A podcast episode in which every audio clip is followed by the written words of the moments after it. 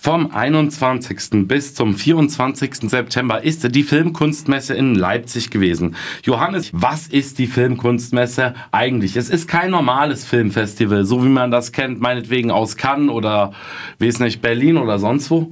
Ist was ganz Spezielles. Mhm, genau, es ist kein klassisches Filmfestival. Ein Filmfestival zeichnet sich dadurch aus, dass es ganz frisches und ganz neues Kino präsentiert. Also vereinfacht gesagt, direkt aus dem Schneiderraum kommend ab aufs Festival. Und da wird es dann ähm, der, der Kinogemeinschaft und den CineastInnen präsentiert und dann wird darüber diskutiert und es wird geschaut, was das moderne, neue Kino denn alles so drauf hat.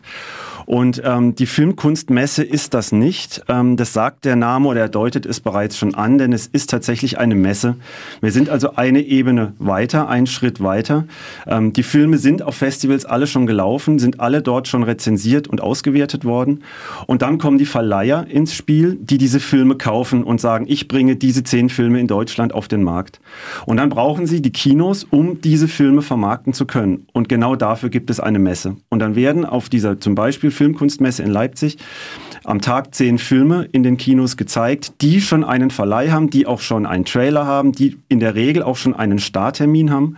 Und es kommt dann dort in Leipzig die gesamte deutsche Arthouse-Szene zusammen, also sozusagen die Friedrichsbau- und Harmoniekinos dieser Republik, so die Arthouse-Bereich, äh, die Programmkinos. Genau, danke, gut, die Programmkinos, genau. Und die schauen sich an, was denn jetzt alles so auf dem Markt ist und entscheiden sich dann unter Umständen dort, Filme in ihr Programm aufzunehmen und mit den Verleihern schon mal so erste Gespräche zu führen, wann und was man denn ins Kino bringen könnte. Hast du gute und viele Filme gesehen? Wie viele Filme hast du ungefähr gesehen? Nicht so viele, wie es ähm, normalerweise auf Festivals üblich ist. Also es waren in den letztlich vier Tagen, glaube ich, so 15 Filme. Und ähm, das, das ist eine Menge, aber trotzdem. Genau, es ist natürlich schon irgendwie eine Menge, aber es ist für einen Festivalablauf, wo man schaut, dass man so um die fünf Filme pro Tag gucken kann, ähm, dann doch eher weniger. Und ich hatte auch Filme, da habe ich einfach nur ein äh, Tage, da habe ich nur ein oder zwei geguckt. Und es lag eben genau daran, dass es Arthouse-Kinos sind und Programmkinos, für die das gemacht wurde. Und das Programm auch ein bisschen ich sag's jetzt mal flapsig, so Arthouse Mainstream war. Also es war nicht so die ganz große abgefahrene Kinokunst. Es war jetzt natürlich auch kein Blockbuster-Quatsch, sondern es war irgend so was dazwischen. Also das, was in den Friedrichsbau-Kinos dieser Republik auch ähm, mit, mit ökonomischem Gewinn laufen kann. Also Kino, das keine Ecken und Kanten hat. Bisweilen manchmal auch vielleicht ein bisschen dröge und langweilig und langatmig.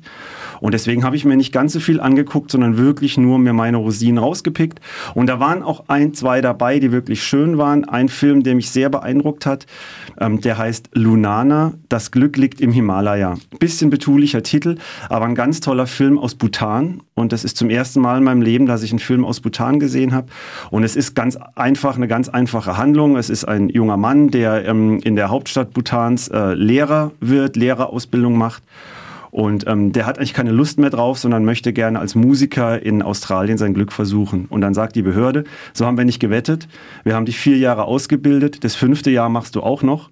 Und weil du jetzt abtrünnig wirst, versetzen wir dich in die abgelegenste Schule dieses Landes in 4000 Meter Höhe, in dieses Dorf namens Lunana. 30 Einwohner, 10 Schulkinder und da gehst du ein halbes Jahr hin. Viel Spaß. Krasse Sache. Krasse Sache. Hat er natürlich überhaupt keinen Bock, geht mit ganz schlechter Laune hin, beschwert sich, dass der Handyempfang ausgeht und dass er keinen Strom hat. Und dann kommt es natürlich, wie es kommen muss. Er kommt da an und wird sehr herzlich aufgenommen, sehr dankbar aufgenommen. Und man nähert sich gegenseitig an und er fängt an, mehr und mehr Gefallen zu finden. Die Geschichte ist nicht besonders anspruchsvoll, aber die Bilder sind der absolute Hammer. Man sieht 100 Minuten lang fantastische Panoramen aus dem Himalaya, aus diesem Dorf.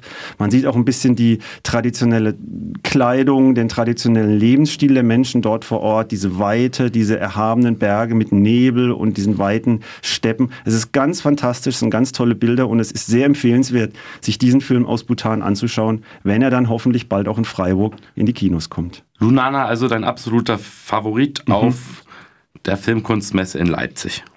Mhm. Die Kinos fahren wieder hoch. Was wäre dein Blick in die Zukunft im Hinblick auf Kino, im Hinblick auf den Umgang jetzt mit der aktuellen, hoffentlich irgendwie auch mal irgendwie mal vorbeigehenden Corona-Situation? Wie war es auf dem Festival?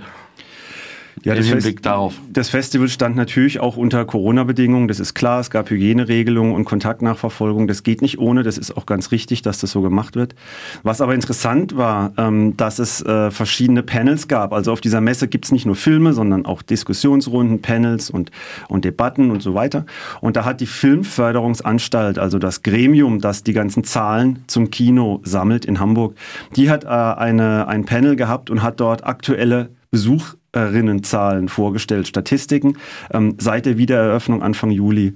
Und das hat tatsächlich sehr, sehr viel Hoffnung gemacht, ähm, weil es sehr beeindruckend war zu sehen, dass die Menschen ähm, mehr ins Kino gehen als vorher, vor der Pandemie, dass der Altersdurchschnitt in den Programmkinos gesunken ist, zwar nur minimal von 49,6 auf 48,9, glaube ich, aber immerhin, ähm, dass der Pro-Kopf-Eintritt zugenommen hat und dass man eigentlich sagen kann, allein von der Statistik her hat das Kino die Corona-Pandemie bis jetzt sehr gut überstanden. Es liegt auch daran, dass klug programmiert wurde, dass gleich direkt nach dem Neustart ähm, der Rausch und Nomadland in die Kinos kam. Das sind natürlich Filme, auf die die Leute auch Lust gehabt haben, die irgendwie die, die Leute wieder von ihren Netflix-Laptops in die Kinos geholt haben. Jetzt kam Dune hinzu und äh, James Bond wartet noch. Also es kommen sehr viele Filme, die auch publikumsträchtig sind.